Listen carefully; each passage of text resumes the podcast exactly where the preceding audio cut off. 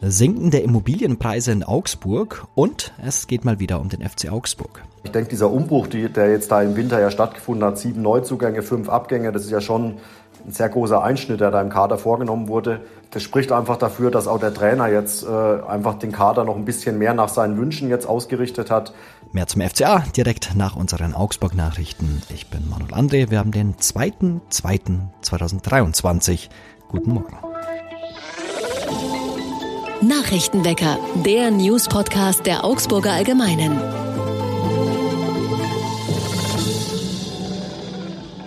Und das sind unsere Augsburg-Nachrichten. Die Immobilienpreise in Augsburg sinken. Davon geht das bundesweit tätige Maklerunternehmen von Poll nach einer Analyse von Angebotspreisen aus. Die Zahlen zeigen, der Kaufpreis für eine Eigentumswohnung in Augsburg ist gesunken. Zwischen dem ersten und letzten Quartal 2022 um 5,9 Prozent. Nach von Poll-Daten liegt der durchschnittliche Quadratmeterpreis bei 4.700 Euro. Vor einem Jahr lag er noch bei 5.000 Euro. Daniel Ritter, geschäftsführender Gesellschafter bei von Poll, sagt, Interessenten seien unter anderem wegen der höheren Kreditzinsen nicht mehr in der Lage oder willens, jeden Preis zu bezahlen. Das zeige sie auch bei der Zahl der offenen Angebote. Deren Zahl habe sich zwischen dem ersten und dem letzten Quartal 2021 mehr als verdoppelt. Anlass zum Jubeln gäbe es für Kaufinteressenten und Interessentinnen aber nicht unbedingt. Zum einen sind da die Kreditzinsen, die den Kauf einer Immobilie deutlich teurer machen sofern man auf fremdes Kapital angewiesen ist und zum anderen bewege man sich beim Kaufpreis in Augsburg nun auf einem Niveau, das noch vor kurzem galt und auch schon hoch war. Die Zukunft von Galeria Karstadt Kaufhof in Augsburg bleibt weiter ungewiss. Der Warenhauskonzern Galeria hat sein Insolvenzverfahren in Eigenregie gestartet und erste Pläne präsentiert, wie die Filialen künftig neu ausgerichtet werden sollen. Das Sortiment der Filialen soll nach Angaben des Konzerns künftig stärker an die lokalen Bedürfnisse angepasst werden und die Häuser modernisiert werden. Die Attraktivität der Standorte wird durch die sinnvolle Einbindung weiterer kundenrelevanter Services wie Versicherungen, Schneidereien, Reinigungen oder Bürgerservices gesteigert, heißt es in einer aktuellen Pressemitteilung. Außerdem soll eine führende Position in den Segmenten Bekleidung, Beauty sowie Home angestrebt werden. Ob diese Ideen auch in Augsburg umgesetzt werden, ist allerdings unklar. Welche Filialen Bestand haben werden und welche nicht, ist bislang nicht entschieden. Dies hängt unter anderem von Verhandlungen mit den jeweiligen Vermietern ab. Zuletzt kamen Zahlen in den Umlauf, wonach 60 der 131 Standorte geschlossen werden sollen. Für Schwabens Handelsverbandschef Andreas Gärtner spricht aber vieles dafür, dass Augsburg gute Chancen auf einen Fortbestand hat. Und Dienstwagen auf dem Rathausplatz haben für Aufsehen gesorgt. Vielleicht habt ihr es gesehen, eine ganze Autoflotte an schicken, höherwertigen Autos parkte gestern Vormittag auf dem Rathausplatz. Viele Passanten wunderten sich, was also war los? Die Autos waren überwiegend Dienstwagen von schwäbischen Politikern und hochrangigen Beamten. Sie besuchten die Amtseinführung der neuen Regierungspräsidentin Barbara Schretter. Viele fragten sich, durften die einfach dort stundenlang parken. Eine Ausnahmegenehmigung hatten die dort parkenden Autos nicht. Das bestätigt die Stadt auf Anfrage unserer Redaktion. Teils handelt es sich aber um Personen, die aufgrund ihres Amtes besonders gefährdet seien und auch Personenschutz benötigen. Hier sei es wichtig, dass sie nah ans Rathaus gebracht werden können. Am Mittwoch waren Bayerns Innenminister Joachim Herrmann und Gesundheitsminister Klaus Holleczek im Rathaus dabei. Eine genaue Erklärung, wer bei Veranstaltungen warum auf dem Rathausplatz parken darf, gab es von der Stadt nicht. Eine generelle Regelung gebe es nicht. Man arbeitet in solchen Fällen aber eng mit der Polizei zusammen und stimme sich ab, sagt Stadtsprecher Stefan Sieber. Die Veranstaltung gestern sei wegen der vielen Gäste eine besondere gewesen. Zwischenzeitlich standen an die 20 Autos auf dem Rathausplatz. Polizeifahrzeuge, die dort im Einsatz waren, nicht eingerechnet.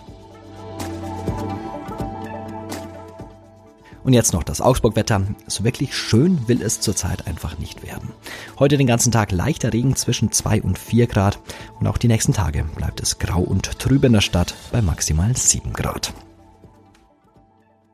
Jetzt geht es mal wieder um den FC Augsburg. Gefühlt kamen in den vergangenen Wochen ständig neue Spieler nach Augsburg. Zum Glück hat Marco Scheinhoff aus unserer Sportredaktion da den Überblick nicht verloren und kann es auf den aktuellen Stand bringen. Hallo Marco. Hallo. Kommt es mir nur so vor oder hat der FC Augsburg dieses Mal besonders viel eingekauft? Ja, ich glaube, das kommt ja tatsächlich nicht nur so vor, sondern das ist auch so. Der FC Augsburg war der Verein mit den meisten Transfers jetzt in der äh, Wintertransferperiode, die ja jetzt am 31. Januar geendet hat. Und ähm, ja, sieben Neuzugänge, fünf Abgänge stand jetzt. Ein Spieler ist ja noch, äh, noch offen, also Sergio Cordova soll noch transferiert werden, wenn möglich. Aber ja, also kein anderer Bundesligist war zumindest in der Masse so tätig wie der FC Augsburg.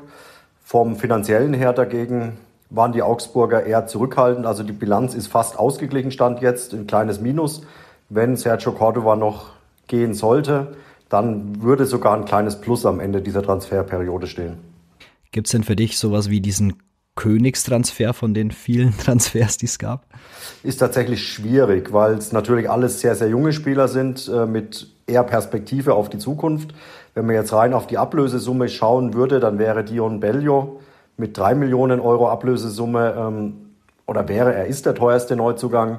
Und äh, er hat auch schon äh, jetzt viel Spielzeit bekommen in den ersten drei Spielen im neuen Jahr im, im, im Sturmzentrum. Und ja, also ich glaube, er ist der, von dem er wahrscheinlich am, am meisten erwarten kann. Aber auch die anderen haben schon gezeigt, dass sie die Mannschaft durchaus verstärken können. Also man hört immer wieder von den Spielern, die jetzt noch da sind, die sagen, ähm, es gibt jetzt deutlich viel mehr Qualität im Kader, was sich im Training zeigt, was sich natürlich auch in den Spielen zeigt. Und ähm, von daher, es sieht momentan eigentlich ganz gut aus nach den ersten Eindrücken. Aber klar, bei jungen Spielern ist einfach auch Geduld gefragt. Man muss abwarten und äh, die nächsten Wochen werden dann zeigen, ob wirklich alles so einschlagen, wie er hofft. Welcher Spieler hat denn dir bei den bisherigen Auftritten nach der Winterpause am besten gefallen? Also tatsächlich einer, der jetzt auch im Winter kam, aber am längsten jetzt schon da ist, ist Arne Engels. Äh, der kam schon vor dem Trainingslager, war im Trainingslager in Spanien dabei und war eigentlich auch eher so auf der rechten Außenbahn offensiv gedacht gewesen. Aber aus der personellen Not im Zentrum, die sich ergeben hat durch jetzt den Abgang von Carlos Coeso, der am Mittwoch bestätigt wurde, durch die lange Verletztenzeit von äh, Niklas Dorsch, der jetzt langsam wieder zurückkommt, war einfach im, im zentralen defensiven Mittelfeld eine Lücke entstanden und da hat äh, Trainer Enrico Maaßen einfach Arne Engels mal im Trainingslager ausprobiert und er hat es so gut in den Testspielen dort gemacht, dass er jetzt auch in den ersten Bundesligaspielen auf der Position äh, spielen durfte und er macht es wirklich für sein Alter. Er ist auch noch sehr jung, er ist erst 19 und aber er hat eine Spielübersicht, er hat einfach Ruhe am Ball und ähm, also ich glaube, er ist die auch tatsächlich für die FCA Verantwortlichen die positivste Überraschung weil sie einfach auf der Position, glaube ich, jetzt nicht unbedingt gerechnet haben, dass er dort so einschlagen wird. Jetzt gibt es vielleicht auch die Theorie, dass so viele Neuzugänge auch Unruhe in den Verein bringen. Hast du das Gefühl, das ist so? Klar, für die etablierten Spieler, die jetzt da sind, ich nenne jetzt nur mal Daniel Caligiuri zum Beispiel oder Julian Baumgartlinger, die etwas älteren, routinierten Spieler. Ich weiß nicht, ob die jetzt noch so viel Einsatzzeit in, den, in der Rückrunde bekommen werden, weil Enrico Maaßen ja auch ein Trainer ist, der sehr gerne mit jungen Spielern arbeitet der auch ein Talent dafür hat, diese jungen Spieler zu entwickeln. Und ähm, klar, auch dieser, ich denke, dieser Umbruch, die, der jetzt da im Winter ja stattgefunden hat, sieben Neuzugänge, fünf Abgänge, das ist ja schon ein sehr großer Einschnitt, der da im Kader vorgenommen wurde. Das spricht einfach dafür, dass auch der Trainer jetzt äh, einfach den Kader noch ein bisschen mehr nach seinen Wünschen jetzt ausgerichtet hat. Er sagt immer, es kommen, kamen jetzt Spieler, die sehr hungrig sind. Äh, das merkt man bei jedem, jeder Einheit, dass die einfach heiß darauf sind, für den FCA zu spielen aber auch Spieler, die halt aus seiner Sicht sehr viel Entwicklungspotenzial haben. Und wo es jetzt natürlich auch an ihm liegt, dieses Entwicklungspotenzial rauszukitzeln und sie noch weiter zu fördern. Und ich glaube, dafür ist eigentlich Enrico Maaßen bei seinen bisherigen Stationen bekannt gewesen. Und von daher könnte es jetzt eine etwas unangenehmere Zeit, unangenehmere Zeit für die, für die routinierteren Spieler werden. Mit Niederlechner gab es ja auch einen prominenten Abgang, würde ich mal, würde ich es mal betiteln. Ähm, wird der dem FCA fehlen? Wenn man sich jetzt den Angriff anguckt mit Mergim Berisha, der es ja wirklich sehr ordentlich macht, der jetzt schon länger da ist, jetzt äh, mit, ähm, mit Bellio, der neu dazu kam, der es wirklich sehr gut gemacht hat. Dann gibt es noch Kelvin Jeboa, Ermedin Demirovic.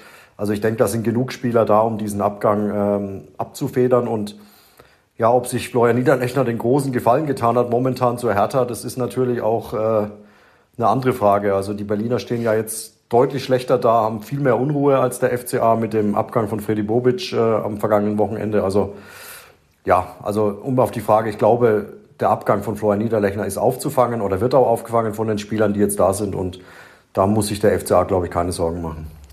Am Freitagabend gibt es die nächste Möglichkeit für drei Punkte für den FC Augsburg gegen den Abstieg. Danke, Marco, fürs Gespräch. Sehr gerne. Und auch das ist heute noch wichtig. In Bussen und Bahnen fällt nach fast drei Jahren Corona nun in ganz Deutschland die Maskenpflicht. Nachdem etwa die Hälfte der Bundesländer, auch Bayern in ihrem Regionalverkehr die Regel schon aufgehoben hat, gilt ab heute auch in den restlichen Ländern und im Fernverkehr keine Tragepflicht mehr. Und nach drei Unentschieden in der Fußball-Bundesliga hat der FC Bayern seine Mini-Krise beendet. Im DFB-Pokal Achtelfinale bei Mainz 05 gab es einen klaren 4 zu 0 Sieg. Die Bayern stehen damit im Viertelfinale. Und heute nochmal ein Podcast-Tipp zum Abschluss. Er brettert übers Wasser, wird nass und manchmal taucht eine Haiflosse neben ihm auf. In unserer neuen Folge von Augsburg, meine Stadt, spricht Philipp Autenried mit meinem Kollegen Axel Hechelmann über die Leidenschaft fürs Segeln, seinen Weltmeistertitel und darüber, wie er als Augsburger, wo es kein größeres Gewässer gibt, zum Segeln kam. Zu hören gibt's die Folge überall, wo es Podcasts gibt. Einfach nach Augsburg, meine Stadt suchen oder in die Show Notes dieses Podcasts schauen. Das war's für heute mit dem Nachrichtenwecker. Ich sage danke an Marco Scheinhoff für das Gespräch. Ich bin Manuel André und wir hören uns morgen wieder. Augsburg. Nachrichtenwecker ist ein Podcast der Augsburger Allgemeinen. Alles, was in Augsburg wichtig ist, findet ihr auch in den Show Notes und auf augsburger-allgemeine.de.